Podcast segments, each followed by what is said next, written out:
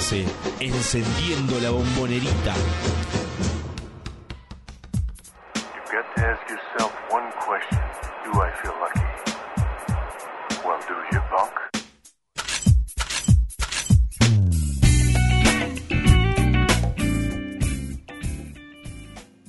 Hola, hola, hola, ¿cómo están? Ah, Bienvenidos a un nuevo programa de Triple Geneise Radio. Aquí estábamos en uno contra uno web.com, como todos los jueves a las 8. Hoy con peligro, con peligro de no salir por algunos problemas técnicos de electricidad cerca de, la zona en donde está el cuartel general de uno contra uno, pero finalmente ahí sobre la hora, aquí estamos. Aquí estamos nuevamente para traerle todas las novedades del básquet de Boca eh, que son muchas, por suerte, tenemos bastante de qué hablar, hay, hay, hubo de todo esta semana, no solamente en lo que es Liga Nacional y lo que es eh, Torneo Federal, sino también dentro de lo que es eh, Triple Genesis, hemos eh, tenido una, semana movidita, eh, se habrán enterado por las redes que estamos en busca de, nuevos integrantes, así que esperemos que pronto los puedan conocer.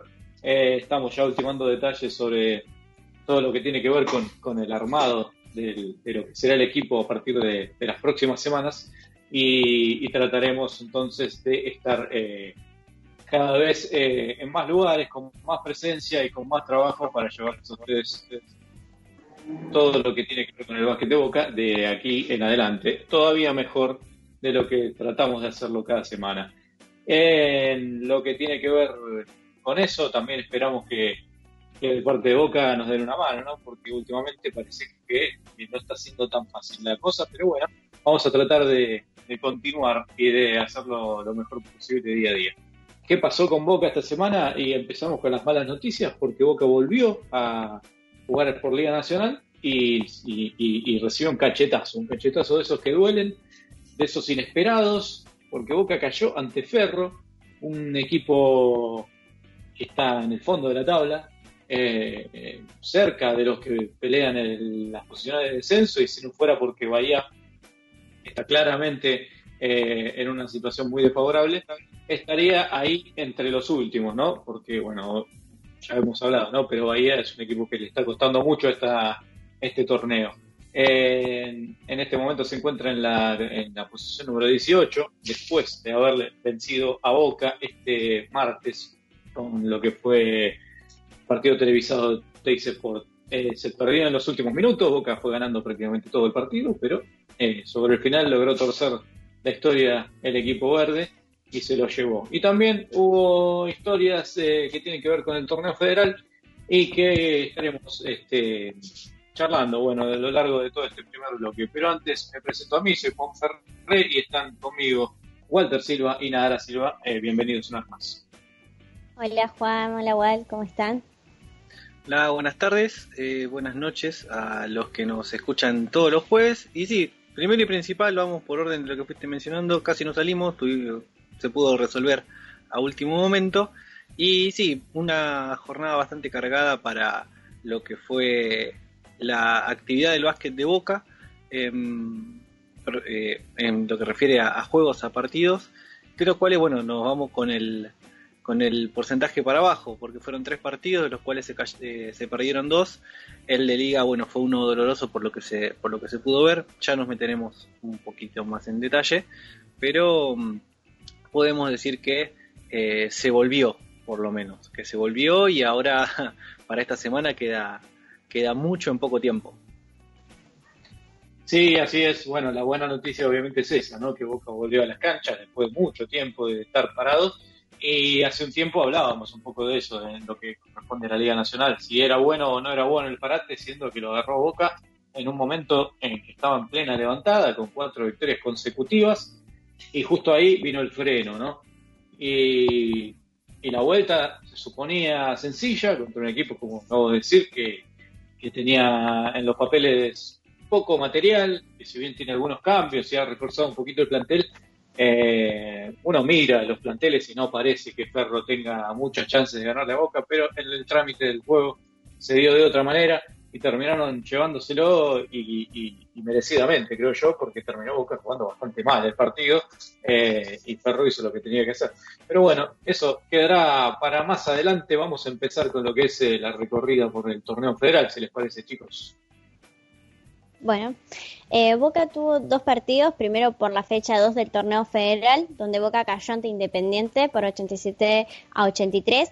El equipo ahí eh, comenzó un partido con mucha más precisión, energía para ir adelante en el marcador, ante un rival el cual se vio como más intimidado, ¿no? digamos, por la intensidad que demostraba el Ceneice.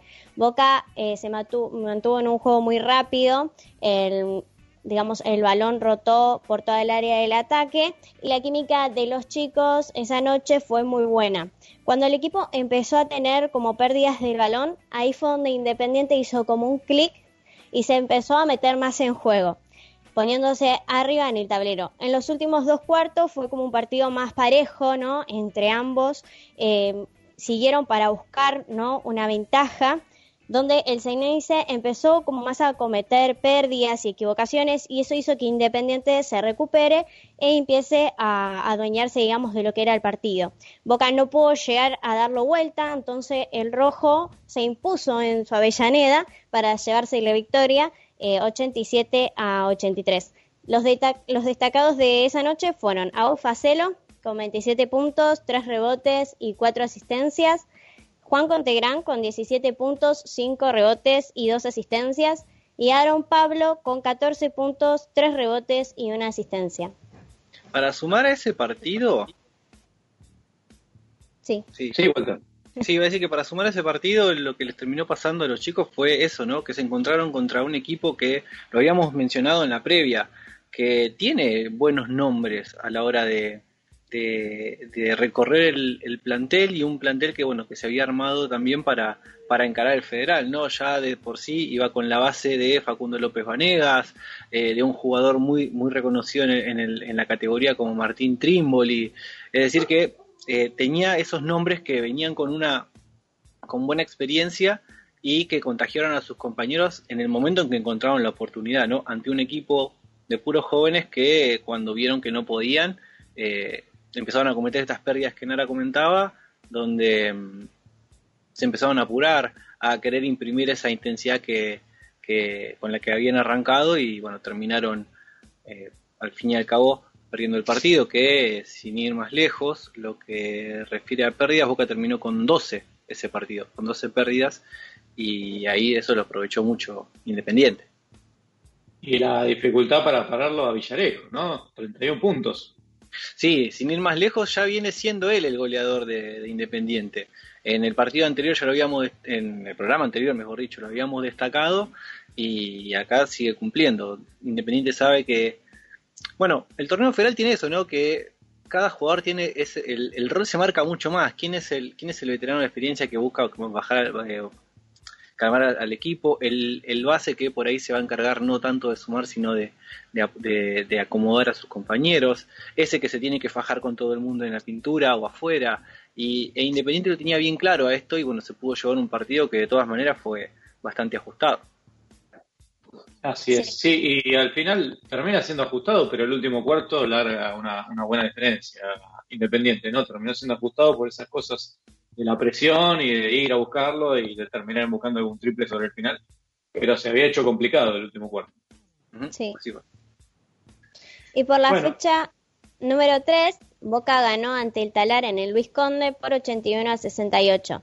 El Ceneice ahí comenzó el partido eh, con José Bione abriendo el marcador con un triple. Se impusieron con una buena defensa, fue muy certero en tiros, el balón recorrió muy bien el perímetro y mantuvieron la defensa con buenas marcas.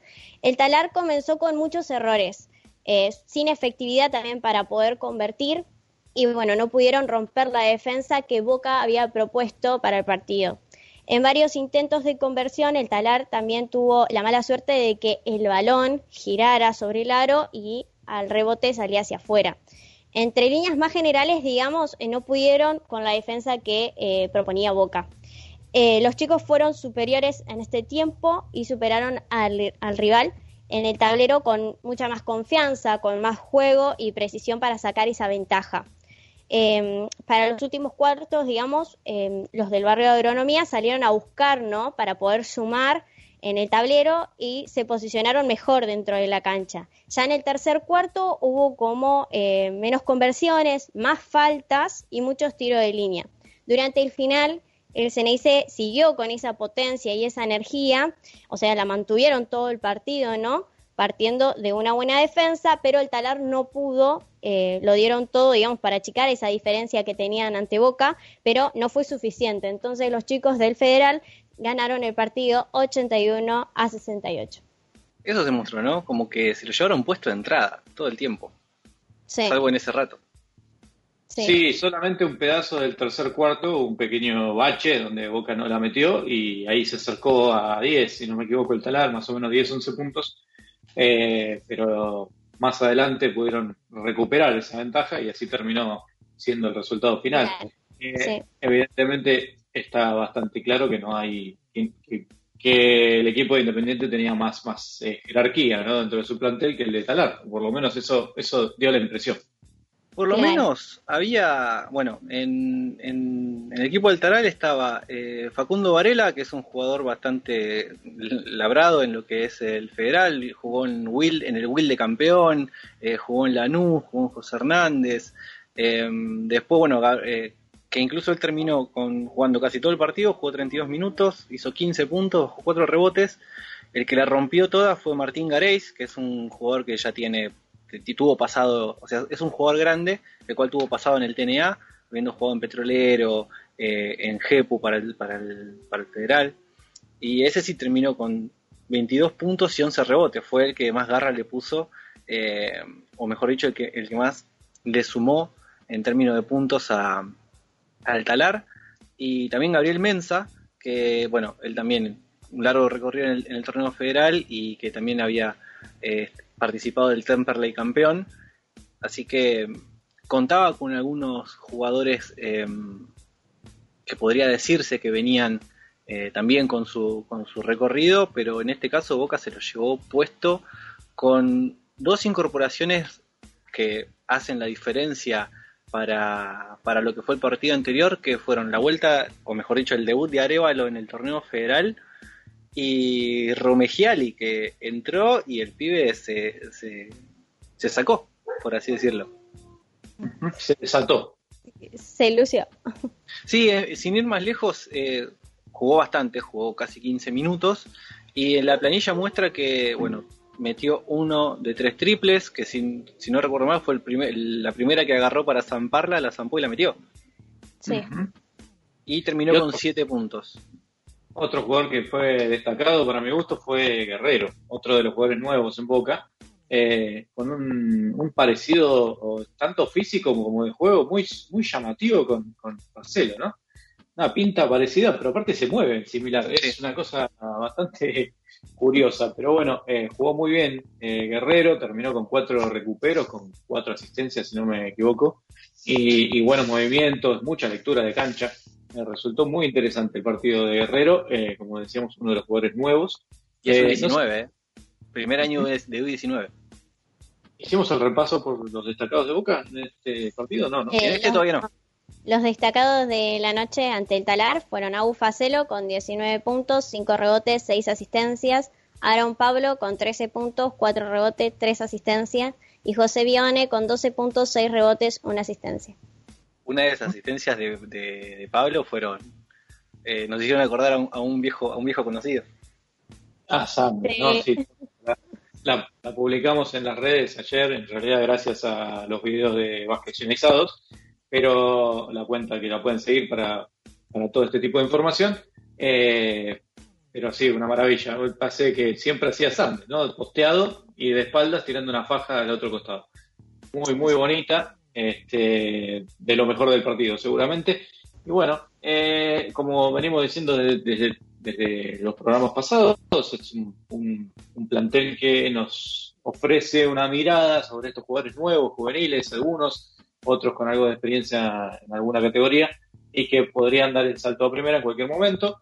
Eh, Aaron Pablo, de hecho, jugó ayer, pero estuvo en el banco de suplentes el, partido del martes contra Ferro de Liga Nacional. Facelo ya, ya lo conocemos, jugó inclusive contra Ferro cinco minutos.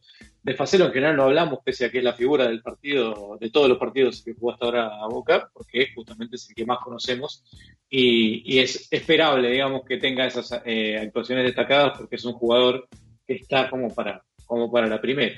Y que ya se sabe que el equipo ese es de él, que este equipo de torneo federal, él es el que tiene que comandarlo, él no, no, no estoy seguro, no, vi en la planilla si él es el capitán, pero la realidad es que es el equipo que, al cual él tiene que mandar ante estos rivales de peso, que ya lo va a decir más, más luego eh, Ángel Arevalo, pero eh, están diciendo esto de que se están enfrentando con hombres, con, con hombres de, no con pibes de su edad, y que le presentan otra, otra oposición y que justamente el base sea el que tenga que comandar ante ese tipo de oposición con otras mañas, en otra velocidad que en la Liga Nacional, pero que mm, es algo diferente a lo que quizás ya venía de varios años seteado de que, bueno, una cosa es jugar en liga y otra cosa es liga de desarrollo. Acá es casi lo mismo en términos de, intensidad, no en velocidad, porque la liga se juega a una velocidad distinta, em, pero acá es donde se puede demostrar el, cómo él se para ante esas situaciones con equipos que le van a hacer otro tipo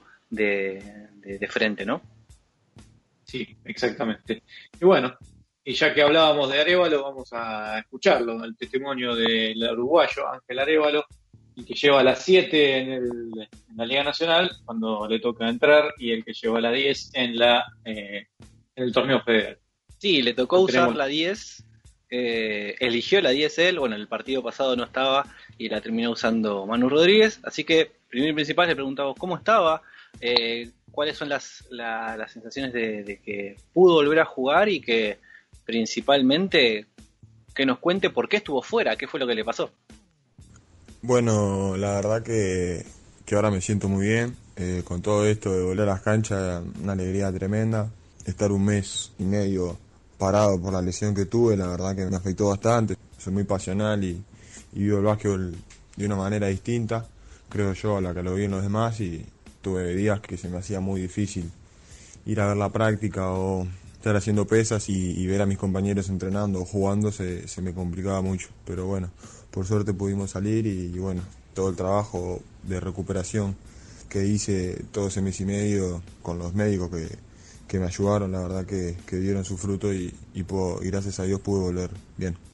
Eh, yo ya a mí me habían operado de las, de las rodillas, de una operación de menisco y, bueno, eh, yo tuve un, golpe en un partido en la cancha de ferro que, la rodilla derecha se me, quedó doliendo. Y, y, con la sobrecarga de entrenamiento que justo estábamos preparando, hicimos como una pequeña pretemporada para el federal se me hizo una, un edema óseo, que es como un moretón interno en el hueso, que largó líquido y quedó en la rodilla. Y costó mucho que salga el líquido. La verdad que fue bastante espeso el tema, pero por suerte lo supimos sacar adelante. Bueno, como, como cuenta Ángel, la, pasó feo, la pasó feo en su, en su parate, que, le, que le, incluso le, le privó de jugar con la selección y le preguntamos, de todas maneras, eh, ya volviendo a la, a la competencia, eh, bueno, ¿cómo vio al federal mientras estuvo fuera? Bueno, los partidos, eh, la verdad que me, encantaron. El primer partido con All Boys me hubiera encantado jugar, lo miré afuera con, con muchas ganas, pero, pero nada, me, me, gustó mucho. La verdad creo que es una competencia que, que a nosotros, los jugadores jóvenes, nos puede dar un plus un extra de, confianza para después en la liga, el día que nos llegue el momento, la oportunidad, estar a la altura. Creo que jugar con jugadores con más experiencia que nosotros y, como quien dice, ya son hombres la mayoría, creo que nos da un plus tremendo.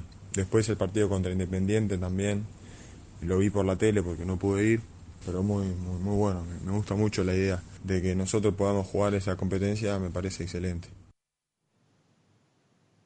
Y es verdad, y bueno, pudo recién volver en este último juego. Así que bueno, esto es lo que nos cuenta de cómo, cómo vivió el, partido contra el Talar. Yo sinceramente estaba con una energía tremenda, tenía muchas ganas de jugar y la verdad que, el cuerpo me, me, respondió bien, a pesar de estar un mes y medio quieto, hacer pesas todos los días, mentalizarme para cuando vuelva, hacer los trabajos para la rodilla, creo que dieron su fruto y, y la verdad que me sentí muy cómodo conmigo mismo y, con el equipo que, me bancó en todo ese mes y medio. Y bueno, yo creo que ahora en adelante tenemos un equipo largo, un equipo que para mí yo no conozco mucho los, los, otros equipos ni las otras conferencias, pero, pero sinceramente tengo una sensación muy linda con el, con el equipo y creo que deberíamos animarnos a soñar un poco y, y bueno, me gustaría pensar de que, que, puede dar mucho, mucho más este, este, este equipo.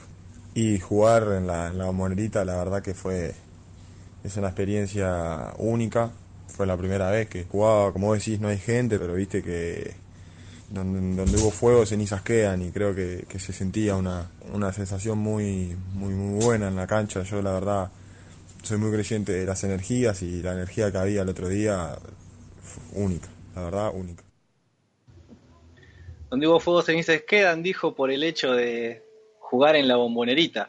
Eh, y bueno, dentro de todo le tocó volver, le tocó eh, desempeñarse en, en, este, en este partido, en el torneo federal, pero también volvemos a lo que es su participación en Liga Nacional y le consultamos cómo, qué se siente el jugar con un equipo de jugadores grandes ya probados en Liga Nacional y también cómo son los, los entrenamientos, cómo es que se comparte y cómo es que se compite eh, por la marca, por la, por la titularidad o por el puesto contra estos jugadores.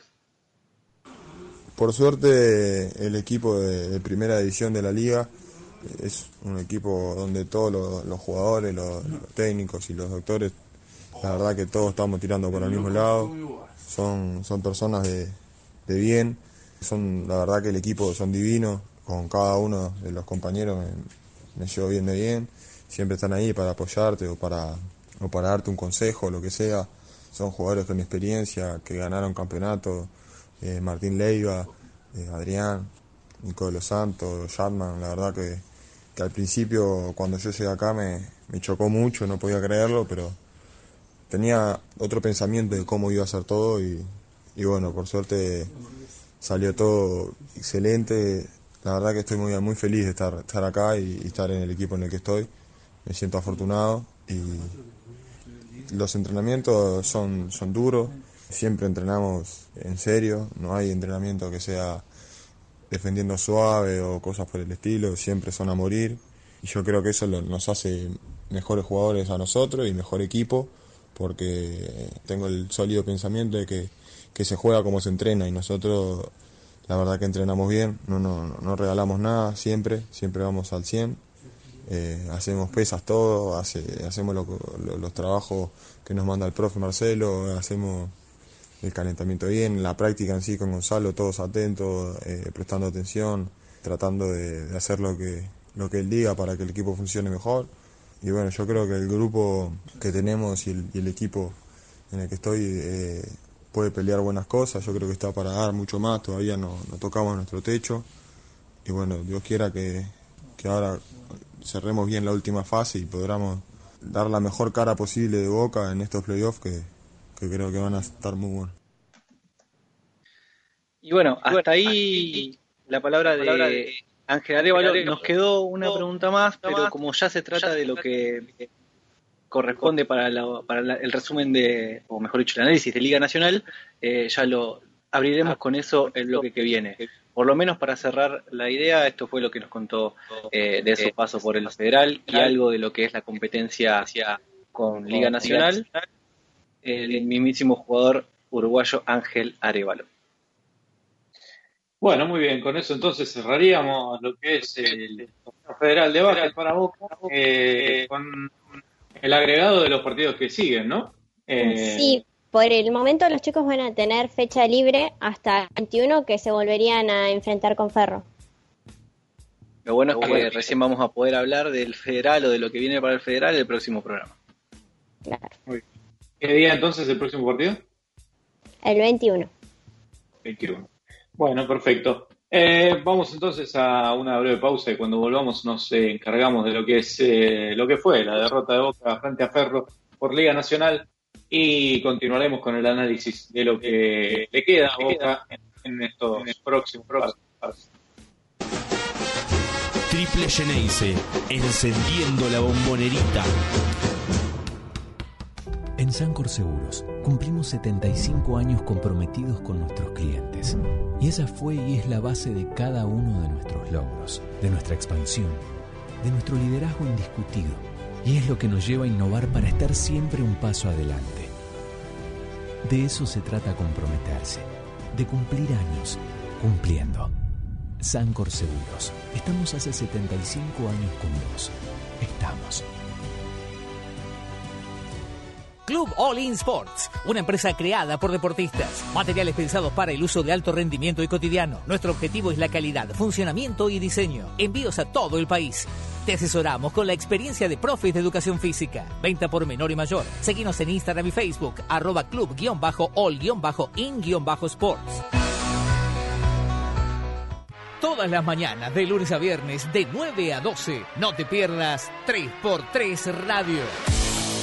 Fabián Pérez, Leo Margo y equipo. Sumate y divertite con este programa basquetero. Escuchanos por www.unocontraunoweb.com, por nuestra app UQ Web o vía audio por Twitter. Te esperamos en 3x3 Radio.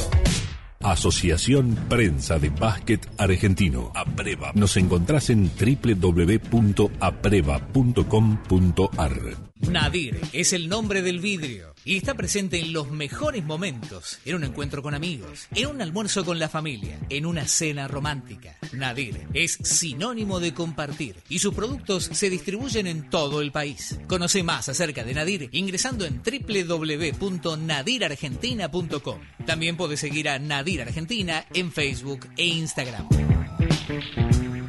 En cada pique hay un latido. Y en cada cancha estamos con vos. Baja la app de UQ Web Radio para Android y iOS.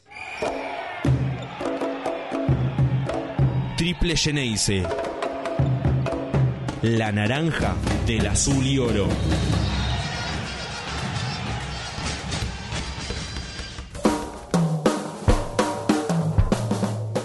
Yo creo que el partido contra Ferro fue con varios altibajos, nos supimos quebrar el partido, yo creo que, hubieron varios momentos donde, donde nosotros podríamos haber hecho el, el- el golpe final, como quien dice, para, para sacar una diferencia y, y ahí en adelante, pero bueno, son equipos aguerridos, yo creo que Ferro es un equipo con un ritmo alto y, y hay veces que te complican los equipos así.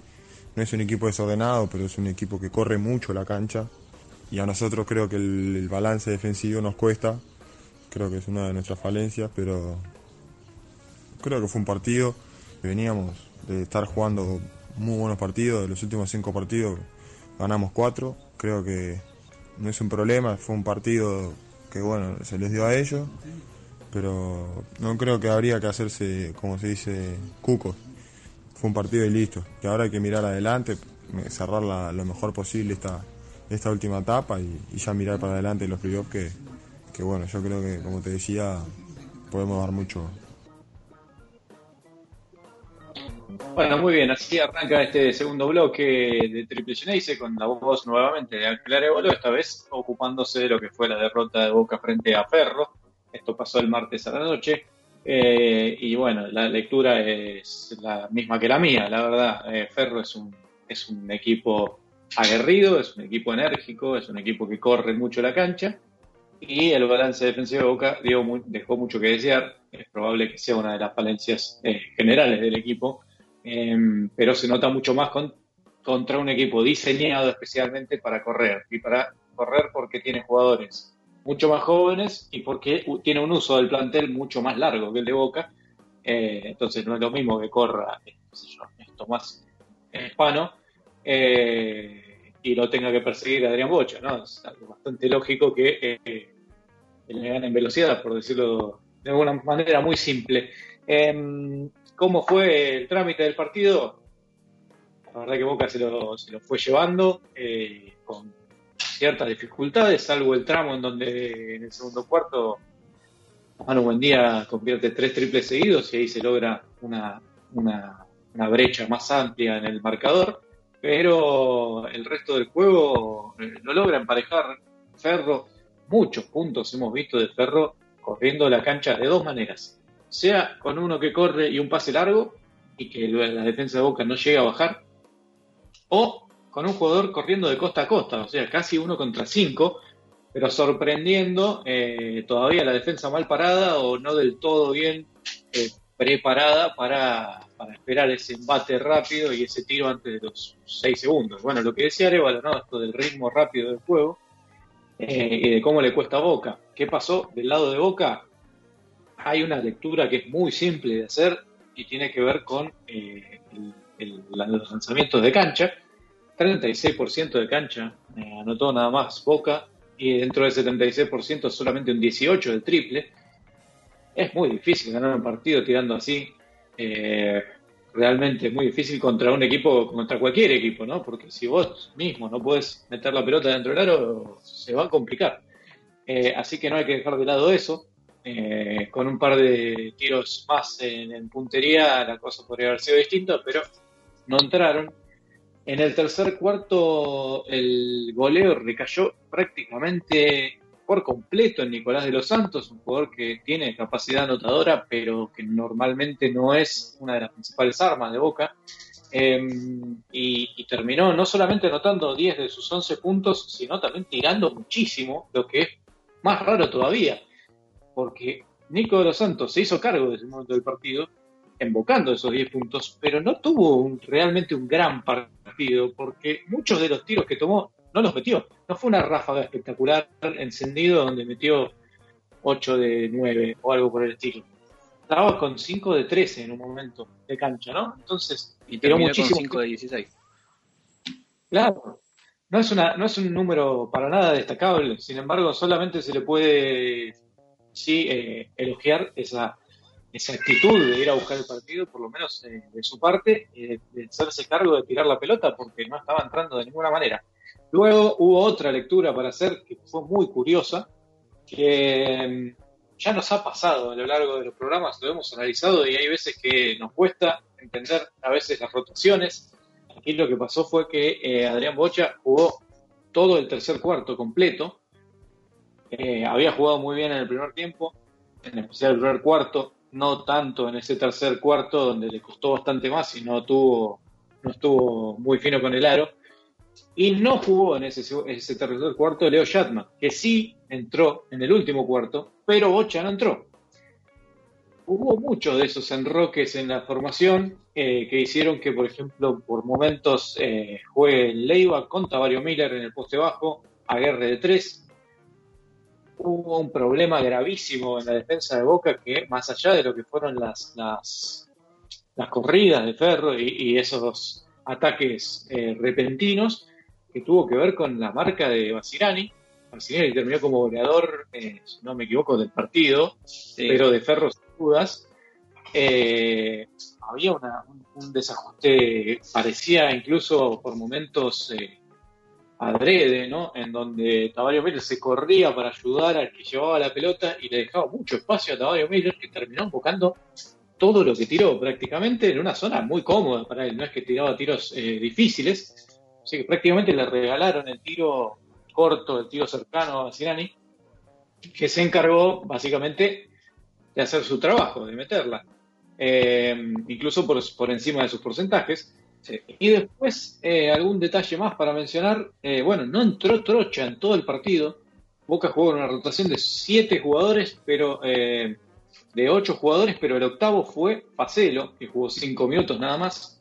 Trocha, que suele jugar de 15 para arriba, no tuvo minutos, solamente entró en los últimos dos segundos para intentar cachetear un rebote que al final no, no valió, no sirvió, no servía para nada.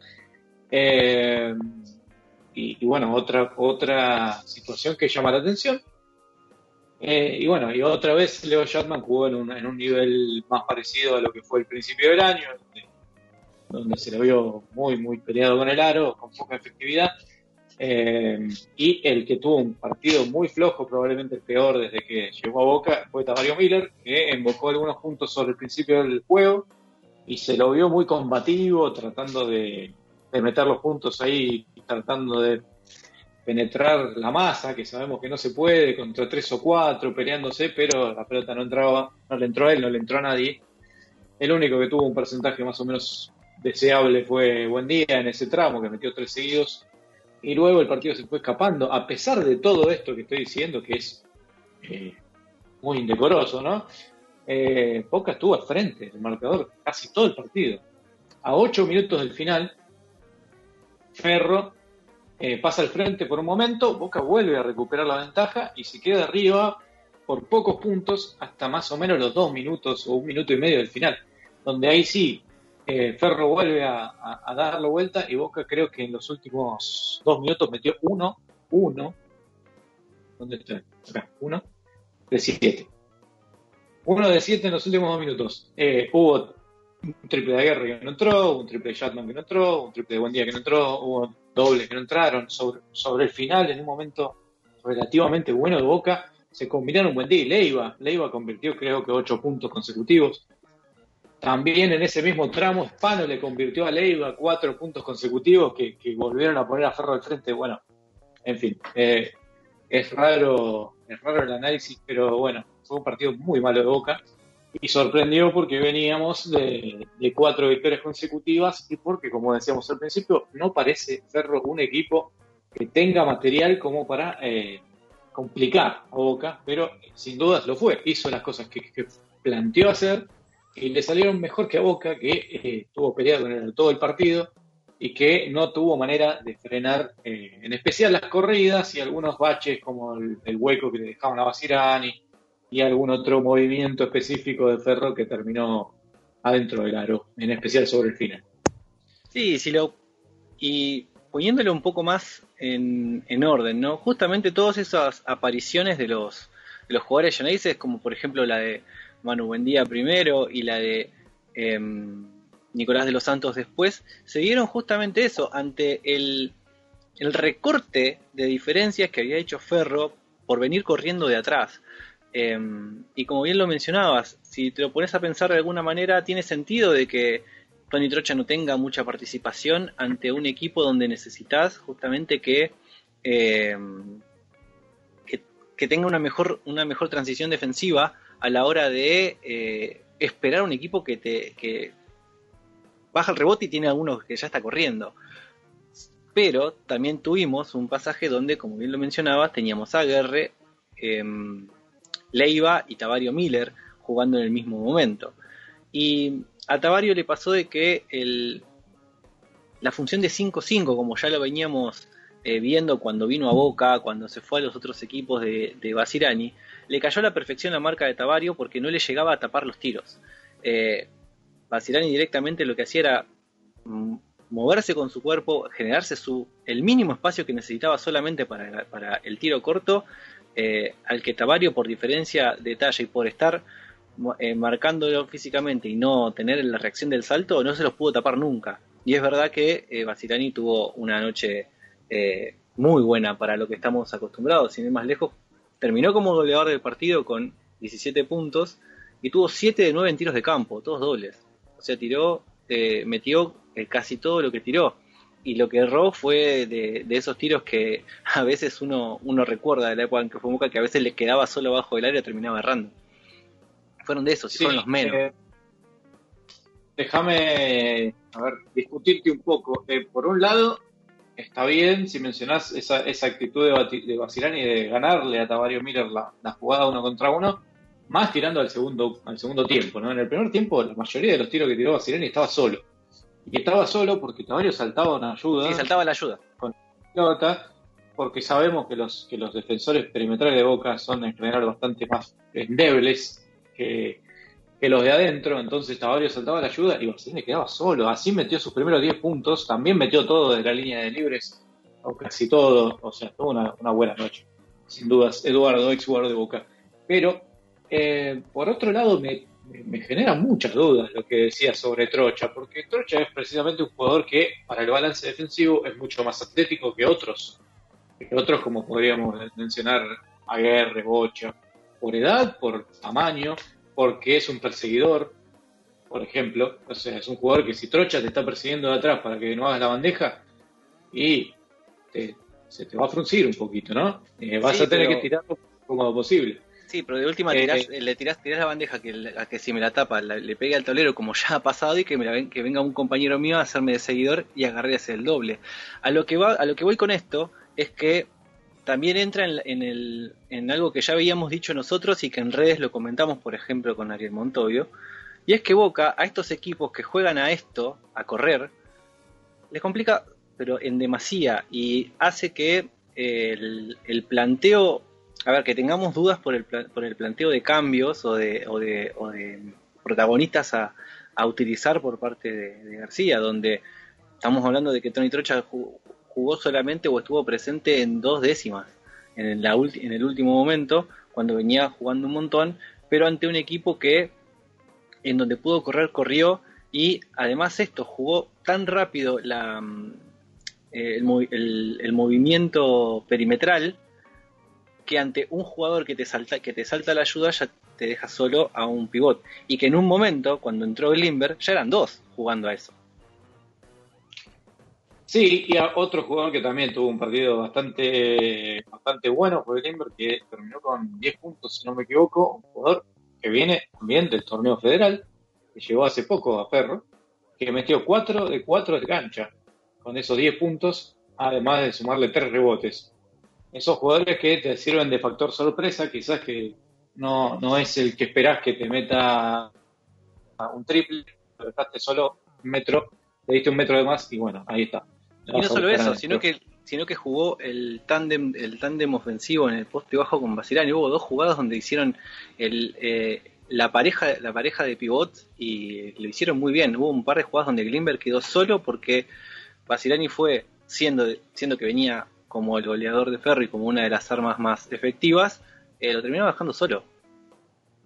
Esa, esa, ese, ese el elemento sorpresa que vos estabas mencionando es el que hizo eh, que Boca le sea muy difícil marcar a, la propuesta de Ferro, sin contar los contragolpes que tuvo con el ruso Bétiga, las corridas de Miñani, eh, bueno, el momento de Toto Spano que arrancó medio flojo, pero después eh, fue clave para Ferro, y que el que entre te la complique, sea quien sea.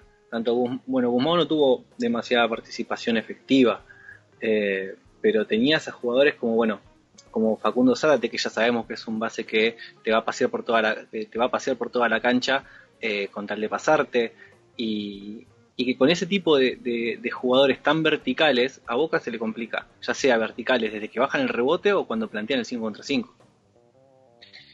Sí, es cierto. Eh, también podemos eh, hacer otra lectura que tiene que ver con las rotaciones de cada equipo, ¿no? Ya mencionamos las de Boca, te puedo ampliar un poco más eh, en detalle que, por ejemplo, Jackman jugó 24 minutos y medio, cuando es uno de los jugadores que más tiempo está en cancha normalmente.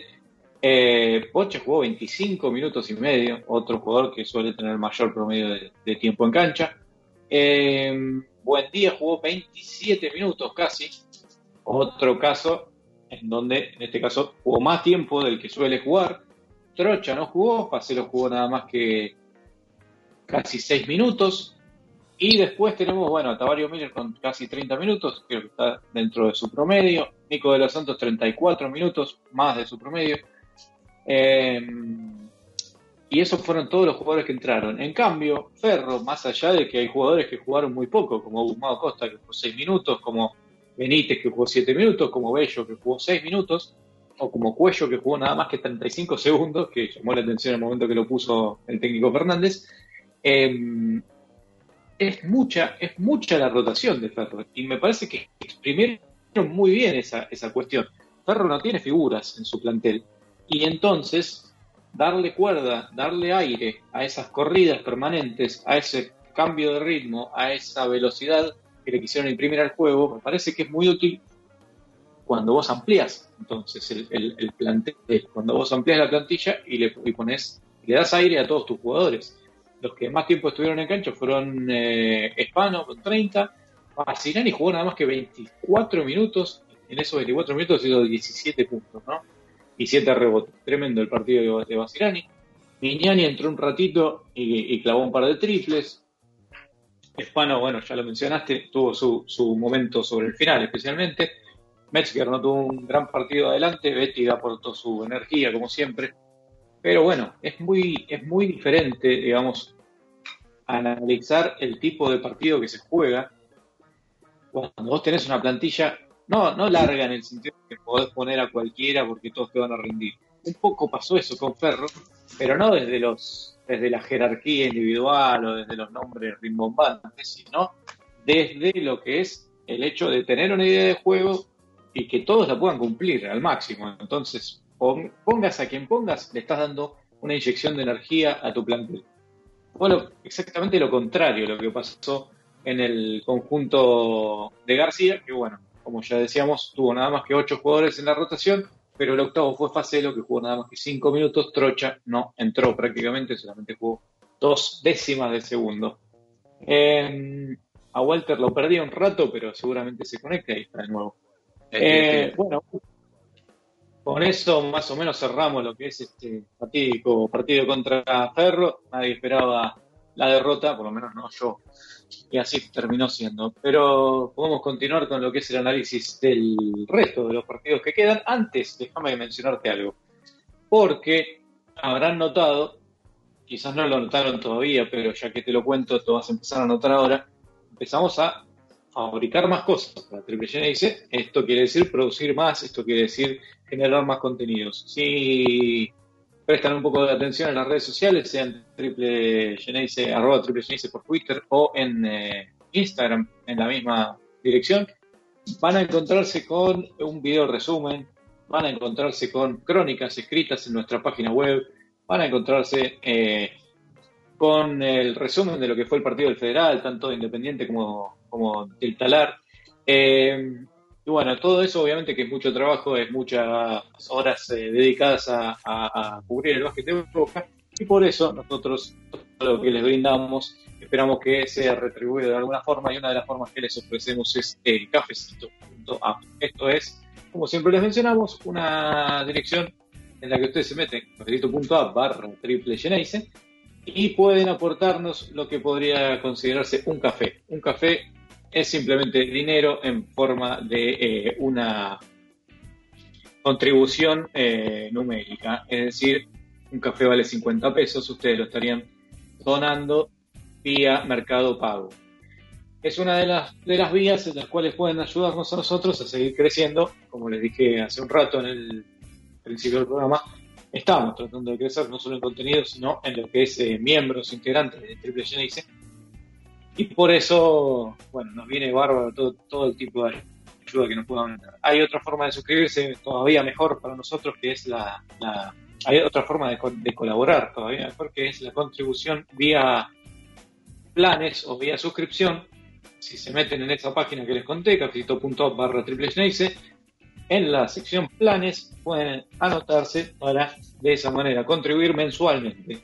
Serían 200 pesos por mes para que eh, nosotros podamos este, ampliar nuestra producción de trabajo y hacer eh, cada vez mejor la cobertura del básquet de Boca. Les agradecemos a todos los que usualmente contribuyen, no saben lo que significa para nosotros porque realmente es un esfuerzo muy grande el que hacemos y, bueno, sentirnos eh, recompensados siempre es una, es una cosa muy linda, así que les agradecemos y ojalá puedan continuar haciéndolo. Ahora sí, Walter, dejo para lo que es eh, las placas de lo que es eh, los próximos partidos de Boca. Sí, exactamente. Los próximos partidos que como dijimos se viene se viene pesado el asunto para, para el Geneise de venir de el parate de, mm, de las ventanas FIBA, de, de, venir con ese con ese trajín de partidos del cual se corta para después entrenar, volver a un partido esta semana cuando ya se vienen jugando bastante la liga. Ahora se vienen cuatro partidos seguidos. Eh, vamos en orden y bueno, si podemos ver la placa, en la placa vamos a ver que el primero es el de mañana, mañana 12 de marzo, 9 y media de la noche, con televisación de DirecTV Sports, eh, Boca se enfrenta a San Martín de Corrientes, eh, ante un equipo que bueno, ya lo, tenemos conocido, está tercero hoy por hoy en la, en la general, en la tabla general, con un registro de 22 derrotas, perdón, 22 victorias y 9 derrotas nada más del cual en el último mes de febrero, o por lo menos en los últimos cinco partidos, solamente perdió uno, eh, y uno un poco, un poco difícil ante Gimnasia de Comodoro, pero después viene teniendo victorias bastante interesantes. excepto por la última ante Libertad, que fue bastante, bastante mm, ajustada, fue un 69-65. Em, viendo lo que pasó justamente en el último partido contra Boca, que contra Boca fue eh, una victoria para, para el Santo Correntino, para el Rojinero 74-64, allá por el 18 de diciembre del 2020, donde hemos, donde si recordamos vimos un equipo que a Boca lo que le, lo que le, si bien Boca le jugó, le, jugó casi de, igual a igual en muchos pasajes, en un momento no lo pudo alcanzar más. A partir del tercer cuarto, si, si mal recuerdo, fue que em, San Martín había sacado tal diferencia que a Boca se le hizo muy difícil para jugar ante esa intensidad que, imprime eh, San Martín, que podríamos decir que es de estos equipos que a Boca les complica. No sé si tan parecido a Ferro en cierto punto, pero más quizás parecido a Obras en ese sentido, donde tiene jugadores con los cuales puede jugar tanto en velocidad como puede jugar al contragolpe, como así también eh, jugar el estacionado de una manera eh, por lo menos un poco más dinámica. Así que bueno, esa va a ser la primera, la primera medida que va a tener el Geneise de acá al. Bueno, de acá a mañana, porque mañana es el partido. Luego, inmediatamente. Sí. vuelta. Recordemos que, por un lado, no va a estar Machuca en San Martín porque está con desgarro. Eh, San de ganarle a Oberá por 20 puntos, un partido muy cómodo, pero eh, bueno, no tendrá su base. Machuca para ese partido, así que veremos cómo se las arregla con eh, García, solamente en la base o lo que pueda hacer Sansotera ayudando o alguno de los chicos más jóvenes. Es una buena, es una buena oportunidad para Boca que no, que no figure lo hace entre los convocados. Este, pero bueno, hay que tener en cuenta que San Martín no solamente está en este momento, eh, ya te digo, tercero creo que tercero, es. Sí, tercero, tercero.